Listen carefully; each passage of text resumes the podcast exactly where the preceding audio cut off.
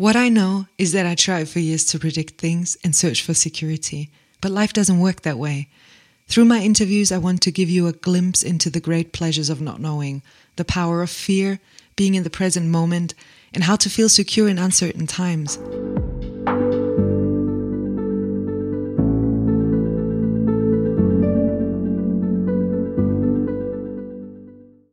I've been wanting to do an episode about why I started this podcast for a while.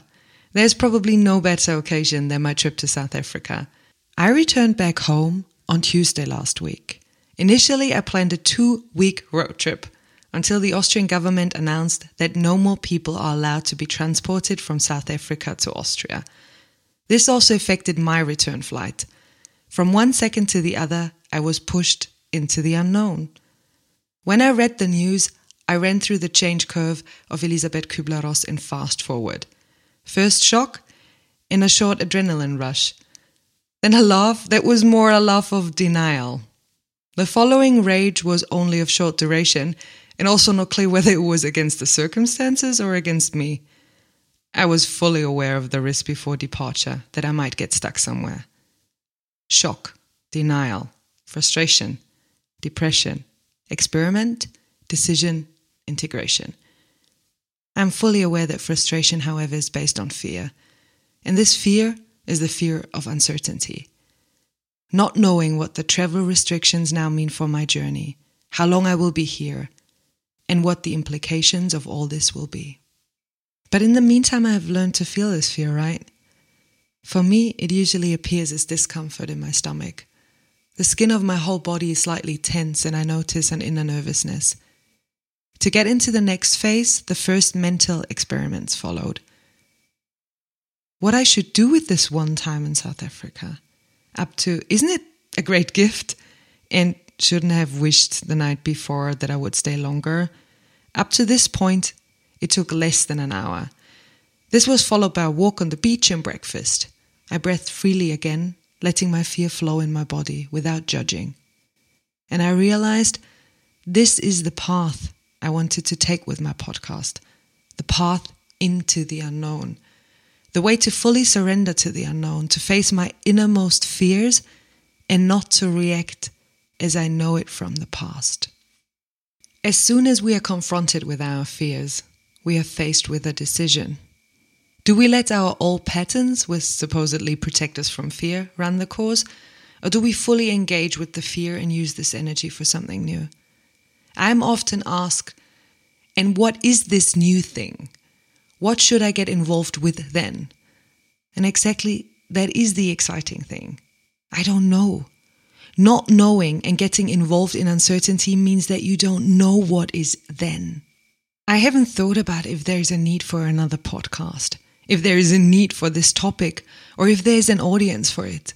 I just did without a plan having no clue, not knowing what to do and what to think. The only thing I know is that I will meet amazing people on my journey to talk with. Because since I started my journey into the unknown, life unfolds and people cross my way that I'm very thankful for. And this topic of freedom, uncertainty, trusting yourself and your gut feeling is guiding me like a fixed star. What I know is that I tried for years to predict things and search for security. But life doesn't work that way. Through my interviews, I want to give you a glimpse into the great pleasures of not knowing, the power of fear, being in the present moment, and how to feel secure in uncertain times. I learned a lot in life by listening to stories of people who have been there and who have a totally different view on things like I have. That provokes me and opens a world that was unknown before. The mind is not built to know what is going to happen or to predict the future. The mind can look back on past experiences and try to prevent us from dying. So when we are afraid of something, our mind checks if we already made such an experience and tells the body how to react. The mind tells us how we should feel, behave, and interprets what is happening. Coming to a place where you don't know is allowing you to feel, I mean, physically feel that you are afraid. Take a breath and feel what is actually happening. Are you in immediate danger? Is the situation reminding you of something hurtful in the past? Or are you just overwhelmed taking a decision? And then use your body to settle down. Since I have dedicated myself to this subject, it is everywhere. My friends are already teasing me about it. I read books and deal with change. And it always strikes me that I'm getting calmer.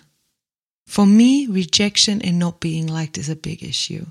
Reaching out to possible interview partners and getting a yes is amazing, but also get rejections, and some people don't even write back.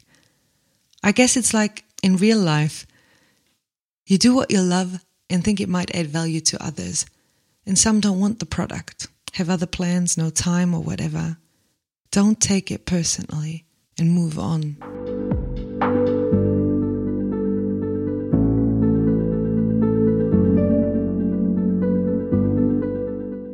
The next episodes are on their way, but to be honest, I really don't know what is going to happen.